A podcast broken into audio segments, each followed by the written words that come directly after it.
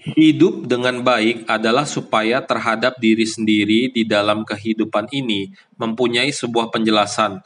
Membina dengan baik juga merupakan bukti dari mempraktekkan kepercayaan, ikrar, dan tindakan. Wajangan Cahwa Pusa